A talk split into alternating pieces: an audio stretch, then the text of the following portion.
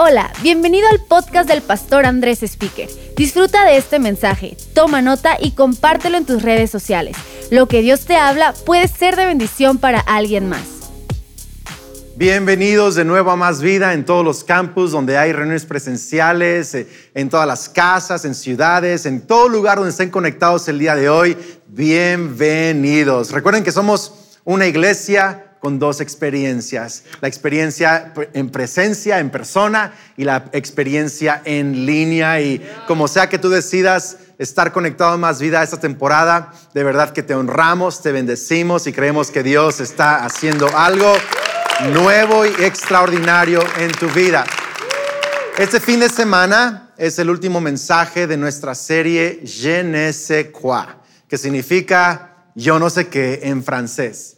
Y hay una expresión, se usa en inglés, en, español, en, muchas partes del mundo se usa esa expresión en francés que es eh, Kelly tiene un je ne sais quoi, es algo que me mata, que me atrae, que me, me explico. Y, y hoy estaba buscando el anillo de bodas que Kelly me compró para nuestro 15 aniversario y por alguna razón no lo encontré. Siempre lo dejo en el mismo lugar, en el mismo, mismo lugar. Y, hoy no lo encontré. Y le dije, oye, ayúdame a buscar nuestro anillo de bodas, el mío, el original. Y esa mujer luego lo dijo, más vale que encuentres el otro, pero ahí te voy a encontrar el... Y, y, fue por el original. Y, es un anillo bien sencillito de hace ya más de 21 años. Este agosto van a ser 22 años. y dije, qué padre para el final de la serie eh, tuve que usar mi anillo de bodas original. Literal, iba saliendo de la casa y solo recordé qué fiel ha sido Dios. Este anillo tiene en nuestras vidas más de 21 años. Qué fiel ha sido nuestro Dios. Y sabes, esa expresión, je ne sais quoi, yo no sé qué tiene y te atrae y, y quieres a alguien y quieres pasar el resto de tu vida con esa persona. Todos tenemos ese, ese, esa emoción de atracción, de un je ne sais quoi hacia alguien. Pero no todos que son atraídos a alguien pueden permanecer a la larga con alguien. Se requiere amor verdadero. Y se requiere algo que hoy te voy a enseñar y eh, es quizá algo que has escuchado antes, pero quizá necesitamos recordarlo el día de hoy en nuestras relaciones. Es una enseñanza muy sencilla, pero creo muy poderosa. La vas a ocupar con tus hijos, la vas a eh, ocupar con relaciones en el trabajo, la puedes aplicar con amigos, con eh, tu novio, tu novia, con tu esposo, Para cada relación en la vida, este principio te va a ayudar. Hoy he titulado mi mensaje, ¿Cómo resolver conflictos? ¿Cómo resolver conflictos? Cuando Kelly y yo nos casamos, eh, algo sucedió que yo no me esperaba. Y es que de novios, Kelly y yo nunca tuvimos un pleito casi. Kelly era muy así de, sí, lo que tú quieras. ¿Verdad? Todo bien padre. Y, nos casamos y la señora empezó a expresar su voluntad un poquito más. ¿Me explico? Y me empecé a dar cuenta que Kelly tenía una voluntad, tiene una voluntad bien firme. O sea, esa mujer es de voluntad firme. Yo pensé que yo tenía voluntad firme. Esa señora me da tres vueltas, o sea, es impresionante. Entonces empezamos a tener algunos conflictos. Para mí no era gran cosa porque yo estoy acostumbrado en mi casa de donde yo crecí. Eh, mi mamá es pelirroja, de, de sangre caliente, ¿verdad? Y, y, y siempre había chispas en la casa. Entonces para mí era normal. Es más, a veces hasta me gusta un poquito este, la discusión y, opinar y el conflicto. Pero, pero para Kelly, el conflicto era algo muy negativo en nuestros primeros años de matrimonio. Ella sentía que nuestro matrimonio estaba fracasando porque había conflicto. Y yo le decía, no, pero es que más bien está vivo el matrimonio porque hay conflicto. ¿Me explico? Es como que es lo que le pone la salsa a los tacos. O sea, es como que se ocupa el chile habanero para que haya vida en el matrimonio. Entonces, eh, eh, eh, para mí era muy normal, para ella no muy tanto. Y la verdad es que hemos tardado mucho tiempo. Doy gracias a Dios por su fidelidad y misericordia, porque hemos tardado un tiempo en aprender a resolver nuestros conflictos. Algo que nos ayudó mucho fue que hace un tiempo estábamos visitando a nuestros pastores Pablo y Gloria Johansson y ellos pues ya están en sus ochentas y lo increíble es verlos ya en sus ochentas, eh, alrededor de 60 años de casados, ver que aún tienen rollos. O sea, nos quedamos en, sus casas, en su casa algunos días y aún de pronto tienen sus roces. Pero lo padre es ver que las superan esos conflictos bien rápido, hasta con un poquito de humor. Ay, Pablo, tú siempre igual, le decía Gloria, ¿verdad? Y, como que se tiraban indirectos. Entonces, Kelly y yo nos volteábamos a decir, oye, qué buena onda.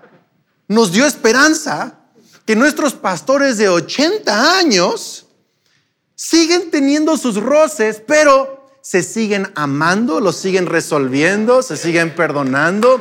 Eso es, eso es la realidad. Y sabes, la verdad es que todas las relaciones tienen conflicto. Te voy a decir por qué. Porque todas las relaciones eh, involucran seres humanos. y donde hay un ser humano, la relación va a tener conflicto. Es más, hasta nuestra relación con Dios.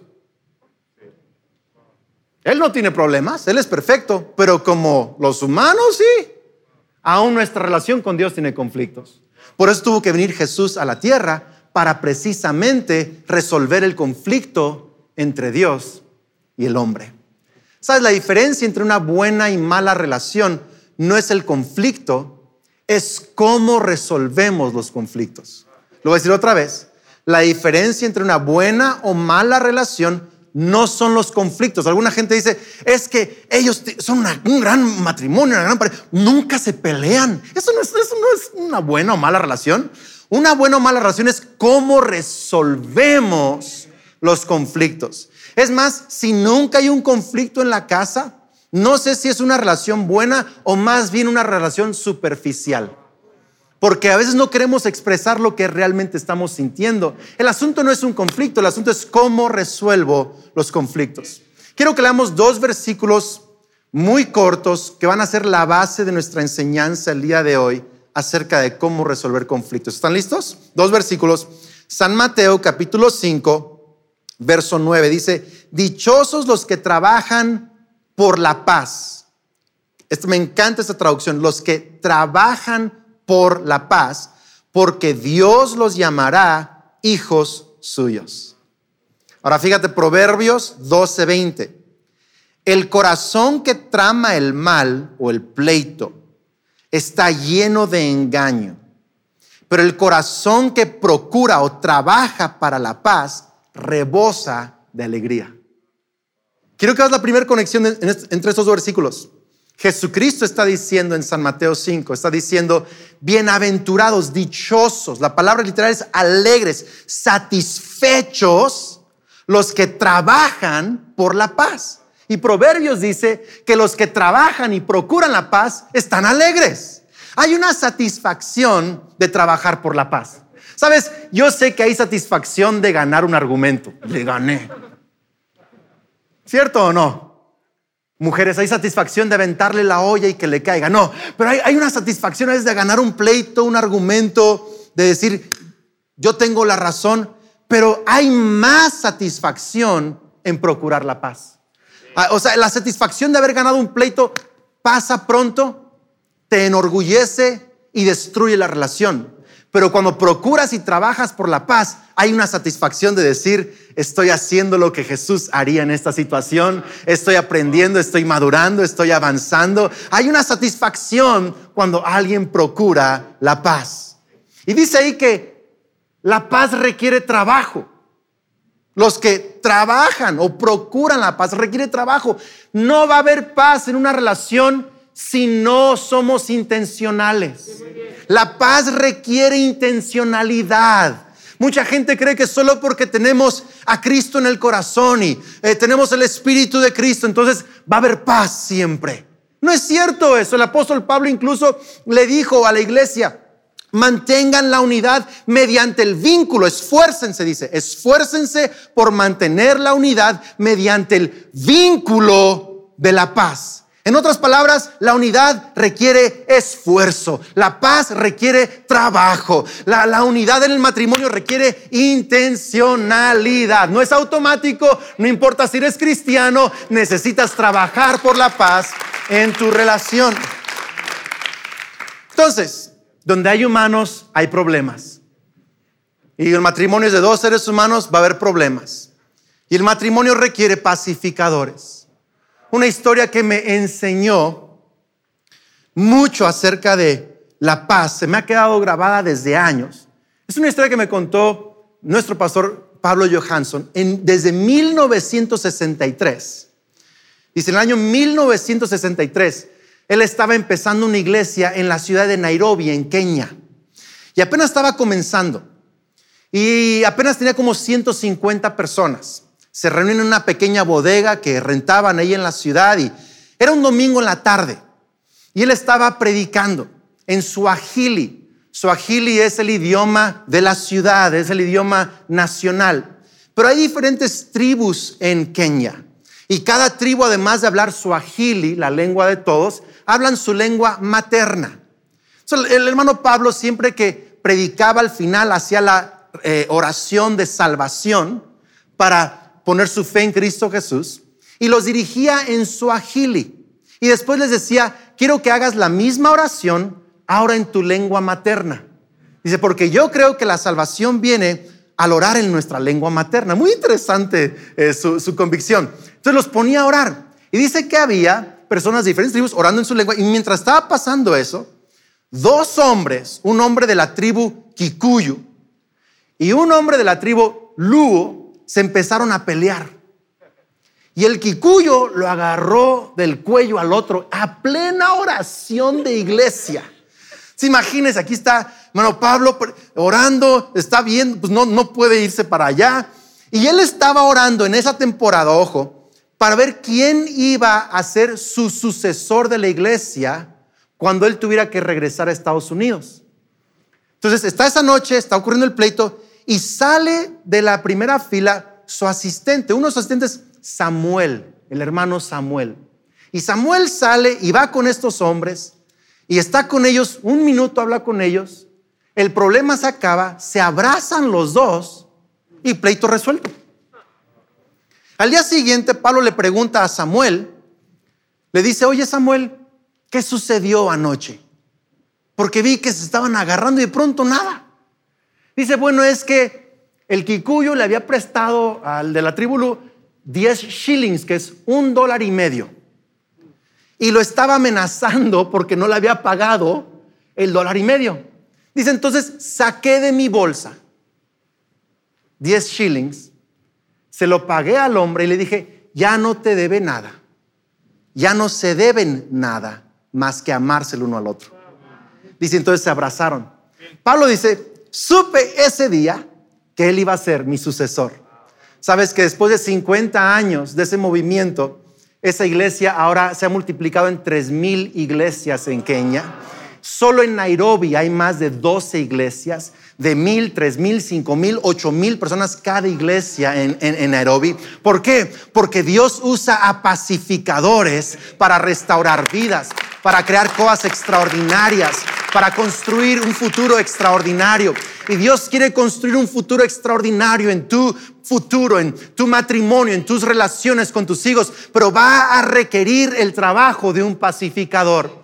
Es lo que Jesús hizo para nosotros. Primera de Corintios 5, 19 dice que en Cristo, en otras palabras, Dios ofreció a Cristo, así como Samuel ofreció pagar la deuda. Dios ofreció a Cristo, dice 1 Corintios 5, 19, y con él estaba Dios reconciliando al mundo con él mismo, no tomándole en cuenta sus pecados o sus deudas y encargándonos a nosotros, ahora a nosotros, el mensaje de la reconciliación. Ser cristiano significa que soy un reconciliador, que soy un pacificador, que yo doy lo que tenga que dar, hacer lo que tenga que hacer para crear la paz en mis relaciones. Alguien diga amén a eso. Es más, quiero que anotes esto. Si de algo te vas a acordar, tuitear, publicar, que sea esto.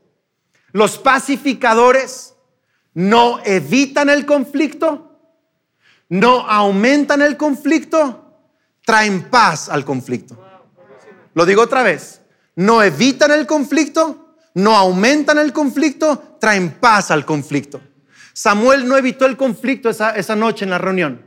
Jesucristo no evitó nuestro conflicto, pero tampoco lo hizo más grande. Tampoco fue vino a condenarnos o a regañarnos. El, el pacificador no evita el conflicto, no aumenta el conflicto, el pacificador trae paz al conflicto. ¿Sabes? ¿Y cómo resolvemos el conflicto? Demuestra o revela quién es nuestro Dios. Porque en Corintios leímos que Jesús nos reconcilió y nos dio a nosotros el ministerio de qué? Reconciliación. Si Jesús es nuestro Dios, vamos a ser reconciliadores. Pero si nuestro ego es nuestro Dios, si nuestras opiniones son nuestro Dios, si nuestras filosofías o lo que yo creo que debería de ser nuestra cultura, todo eso, si eso es nuestro Dios, no va a haber paz. Pero si Jesús es nuestro Dios, vamos a hacer paz en nuestra relación. Qué increíble, ¿no? Me pregunta, Andrés, pero ¿qué tal si la otra persona no quiere paz? Yo estoy trabajando por la, pero aquel nomás no hace nada. ¿Qué voy a hacer yo? Bueno, lee Romanos 12, 18. Me encanta esto, ve. Si es posible y en cuanto dependa de ustedes, vivan en paz con todos. Así es. Si es posible y en cuanto dependa de ti, vive en paz con todos. En otras palabras, puedes anotar esto también. Los pacificadores trabajan por la paz aun cuando otros no.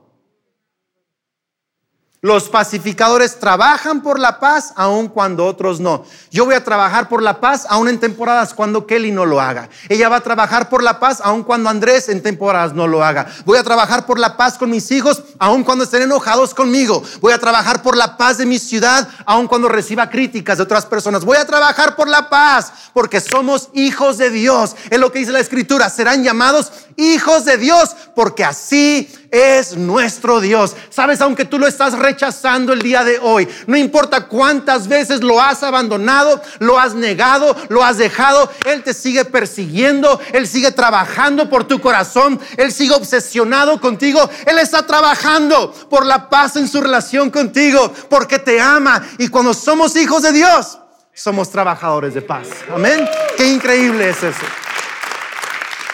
Quiero darte algunos tips bien rápidos, son varios. Voy a darte puntos extra el día de hoy. De qué cosas podemos hacer para trabajar por la paz en el matrimonio, las amistades, familia. Ahí les va. ¿Están listos o no? Número uno, no los veo muy emocionados. Ahí en casa espero que sí, en, en el campus. Ok, muy emocionados. Número uno, elige tus batallas. Elige tus batallas. Proverbios 26, 4 dice, no respondas a los argumentos absurdos de los necios o te volverás tan necio como ellos. No respondas. Luego el verso 5, responde a los argumentos absurdos de los necios o se creerán sabios en su propia opinión. A ver, ¿cuál es entonces? ¿No respondo o sí respondo? Ahí está la sabiduría. Hay momentos, y no le estoy llamando ni necio a tu esposo, a tu esposa, ni absurdo, no, no, estoy diciendo que hay momentos, el principio es que hay momentos donde debo de aprender a pelear la batalla y momentos donde debo aprender a callar. Tanto callar es una solución como hablarlo es una solución. Sabiduría es qué batallas voy a pelear. Es la sabiduría. ¿Tiene sentido esto? 69% de conflictos matrimoniales no tienen solución. Qué animados, ¿verdad? Yo sé que fue muy motivador esa frase, o sea, fue así de, yes, 69% no tiene solución. Estadísticas, demostrado científicamente, no hay solución. ¿Por qué? Porque el 69% de conflictos matrimoniales están vinculados a una necesidad o sueño o trauma de mi niñez o mi pasado. Y entonces vinculo un cierto problema con un sueño en mi pasado. Y cuando llega uno a, ese tope, no hay solución. Por ejemplo, yo, Yo no quiero trabajar del trabajo, trabajar del trabajo, hablar del trabajo o de algo estresante en la comida. No más, no puedo.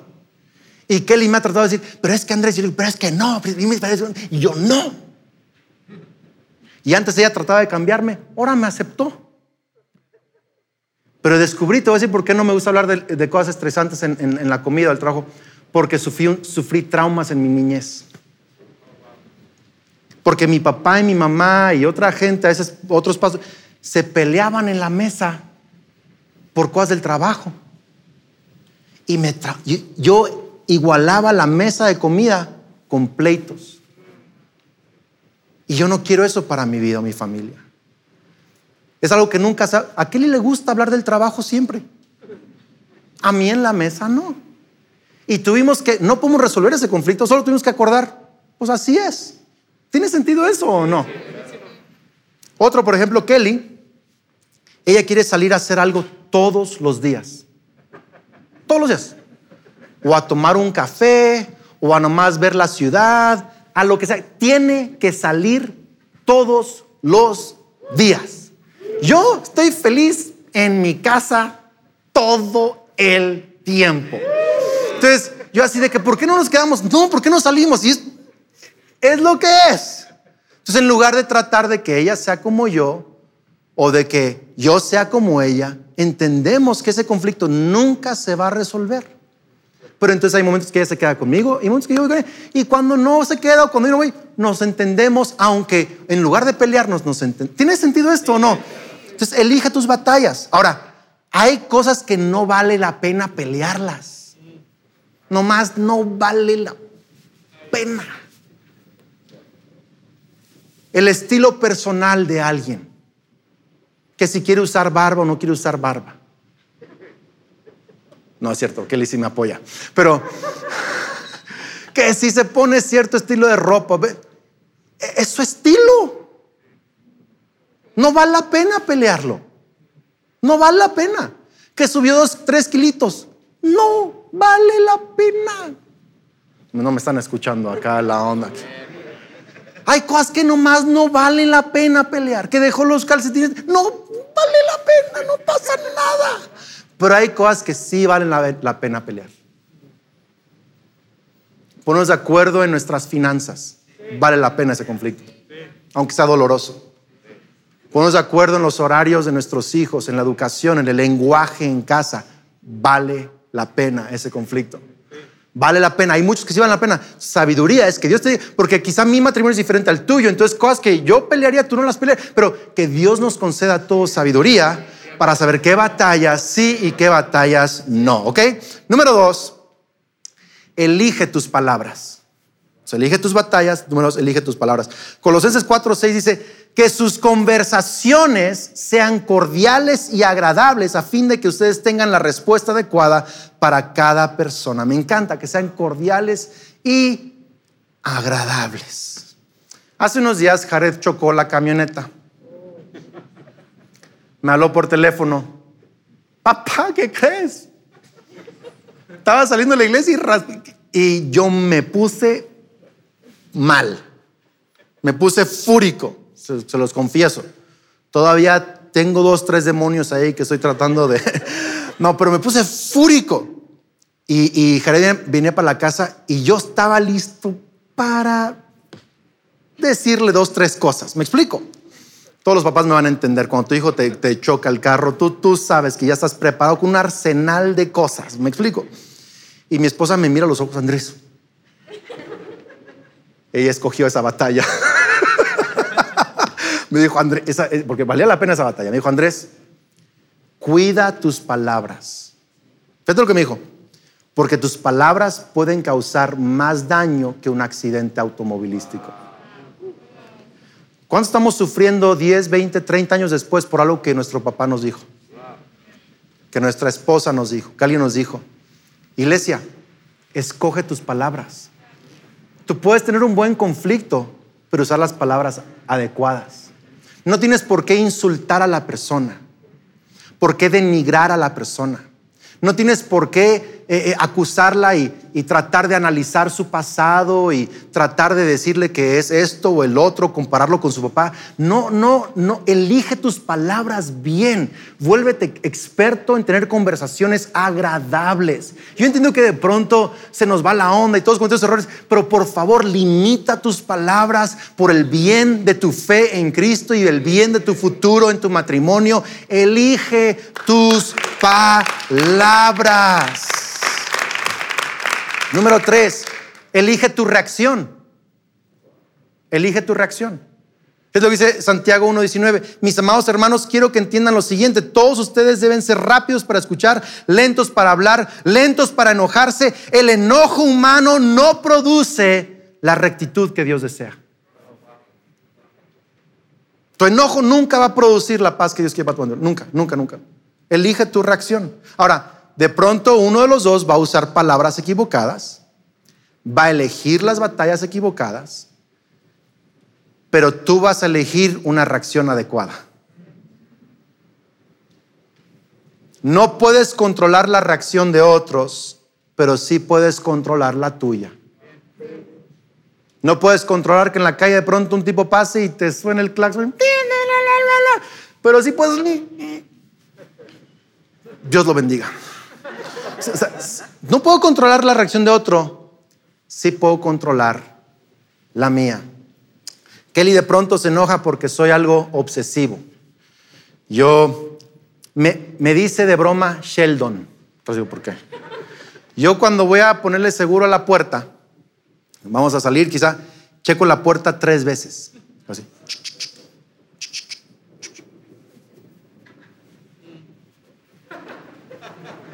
Me al carro, regreso. Y así con, mis cosas. El otro día me, me ventaneó de que ordeno mi ropa y eso es un poquito obsesivo. Estoy yo, ya, Dios me está tranquilizando, soy más relax, tengo mis problemitas. Y, de pronto eh, Kelly me decía, ¿pero por qué? ¿Por qué no hagas eso? Y, es que, ay, Andrés. Y ahora, ahora, cuando me estoy enojando, pero es que Kelly me dice, eres mi Sheldon. Quiero que, quiero que cheques esto. Porque con esa broma, los dos nos calmamos. A veces lo único que requiere en tu reacción es un poquito de humor, un poquito de no tomártelo tan personal, un poquito de dejar la ofensa pasar. ¿Tiene sentido esto o no? Pero elige tu reacción. Elige tu reacción. Si no es el momento correcto para hablar, espera. Lo que sea que tengas que hacer, quizás tienes que salirte a respirar unos minutos al aire libre. Está bien, tranquis. Pero haz lo que tengas que hacer para que no reacciones de una manera que vaya a lastimar profundamente a la otra persona. Elige tu reacción. Número cuatro, uy, ya se me acabó el tiempo. Elige llegar a acuerdos. Elige llegar a acuerdos. Amós 3:3 dice, ¿pueden dos caminar juntos sin estar de acuerdo a dónde van? ¿Pueden caminar sin estar de acuerdo a dónde van? Con Kelly llegamos a muchos acuerdos. De nuevo, de, nuestro dinero, de nuestro lenguaje en casa, de nuestras convicciones, de nuestros horarios de semana o de mes o de año. Acuerdos, acuerdos, acuerdos, acuerdos, acuerdos.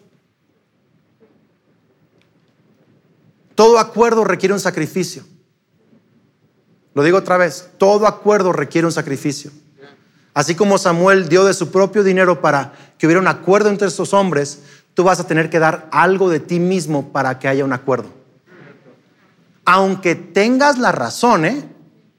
vas a tener que comprometer algo, dar algo para llegar a un acuerdo que sea para los dos correctamente. Elige estar de acuerdo. ¿Alguien está ayudando a esto el día de hoy o no? Sí, estamos bien. Número cinco, elige procesar la ofensa. Cuando después de discutir y estás calientito todavía, procesa la ofensa. Proverbios 19:11 dice, las personas sensatas no pierden los estribos, se ganan el respeto pasando por alto las ofensas. a veces Kelly me dice algo que no estuvo muy padre y, y platicamos y todo esto y a la mañana siguiente Kelly me dice, perdón, no debía haberte dicho eso. A veces yo le he dicho algo incorrecto. Le digo, perdón, se me, pasó la raya. Yo creo que si no hubiéramos aprendido a procesar la ofensa, ¿cómo la procesas? Cree lo mejor de la otra persona. estaba enojada, estaba es, no quiso, sé que me ama, sé que quiere lo mejor para nosotros. Si Dios piensa lo mejor de ti, ¿por qué no puedes tú pensar lo mejor de tu cónyuge? ¿Por qué no puedes pensar lo mejor de la otra persona? Eso hace un pacificador. Dale el beneficio de la duda, perdónalo, procésalo. No dejes que esa palabra se te meta a tu espíritu. Procesa la ofensa y trabaja por la paz en esa relación en el nombre de Cristo Jesús. Amén. Y número seis y la última. Elige invertir en la relación. Elige invertir en la relación. Este es mi punto favorito. Proverbios 18, 24 dice, el hombre que tiene amigos ha de mostrarse amigo y amigo hay más unido que un hermano. Anota esto, invertir en la cercanía disminuye los conflictos. Lo digo otra vez, invertir en la cercanía disminuye los conflictos. Proverbios dice, el que quiere amigos, muéstrese amigo, invierta en esa amistad. Yo veo que cuando invierto tiempo en pasar tiempo con Kelly, quizá es abrazarnos o salimos a caminar un ratito o simplemente nos sentamos a ver algo juntos o, fuimos a, a, manejar a un lugar y manejamos juntos en el carro un ratito y platicamos. El pasar tiempo juntos amortigua mucho de los conflictos que puede haber. ¿Por qué? Porque te has reído, has quizá cantado una canción juntos, te has contado alguna anécdota, que, alguna, experiencia, eh, se pusieron de acuerdo, hablaron, pasaron tiempo, comieron sushi juntos. Uh, algo, ¿verdad? Y eso ayuda a amortiguar la relación. Yo estoy creyendo que lo mejor está por venir para tu relación. Tienes que entender que un je ne sais quoi. Es bonito. Qué bueno que tengas eso hacia tu esposo, tu esposa. Es más, hay que tenerlo, hay que estar atraídos el uno al otro. Pero va a requerir mucho más que eso para tener un matrimonio exitoso, una relación exitosa. Va a requerir trabajar por la paz. Y yo declaro que Dios te da su corazón, te da su deseo, te da su pasión para ver la paz suceder en tu matrimonio. Que aunque el otro no esté trabajando, tú sí estés trabajando por la paz y vamos a ver milagros suceder. Amén. Señor, te doy gracias por esta última parte de esta serie. Te pido, Dios, que más allá de mis palabras y de estos mensajes que creo que han sido de tu corazón, te pido, Señor, que más allá de esto, tu Espíritu Santo trabaje en cada vida, en los que están pensando en el matrimonio, en los que quizá tienen algo de cinismo hacia el matrimonio, en los que no saben cuál es el futuro para su vida, en los que están justo en un momento difícil en su matrimonio, para toda clase de matrimonios y relaciones. El día de hoy te estoy pidiendo por una gracia fresca, por pacificadores. Y vamos a ver a Dios sorprendernos y restaurarnos. Aún Dios vas a construir catedrales de las ruinas vas a crear belleza del dolor y vas a crear cambios de nuestra cruz. Lo creo. Va a haber cosas hermosas salir de cada matrimonio esta temporada. En el nombre de Cristo Jesús. Amén. Y tú que me estás viendo en algún campus, en tu casa, en algún lugar, todo el que está bajo el sonido de mi voz, hoy tienes que saber que la relación más importante en tu vida es tu relación con Dios. Leímos hace unos momentos que en Cristo Dios reconcilió al mundo con él mismo. Escucha, Él ya no está enojado contigo. Jesús absorbió el castigo por tus pecados en la cruz. Y lo único que tienes que hacer el día de hoy es creer en Él, confesarlo a Él, entregarle tu vida. Y quiero que hagas esta oración conmigo, ahí en tu lugar, donde sea que estés. Pon tu mano sobre tu corazón. Y di conmigo, Señor Jesús, hoy creo y confieso que eres el Hijo de Dios, eres el Salvador de la humanidad. Creo que moriste en la cruz y resucitaste para llevar mis pecados. Te pido perdón por cada uno de ellos y recibo tu perdón. Lléname con tu Espíritu Santo. Transforma mi vida. A partir de hoy creo que soy reconciliado con Dios soy tu amigo, soy tu hijo, soy tu hija, soy perdonado, soy amado y soy bendecido. Amén. Queremos felicitarte. Dios te bendiga. Y si estás conectado en línea, quiero animarte a que no te desconectes. Tenemos un tiempo de adoración más. Eh, los anfitriones van a decirte un par de cosas y nos vemos próximo fin de semana. Nueva serie. Estará hablando del poder de la cruz. Si has, si has estado batallando con pensamientos de quizá alguien te maldijo, alguien te echó una brujería o culpa de tu pasado o algún trauma ahí, yo creo que esta serie te va a hacer libre estos próximos días. Así que nos vemos. Dios te bendiga. Esperamos que este mensaje te ayude en tu caminar. No olvides suscribirte.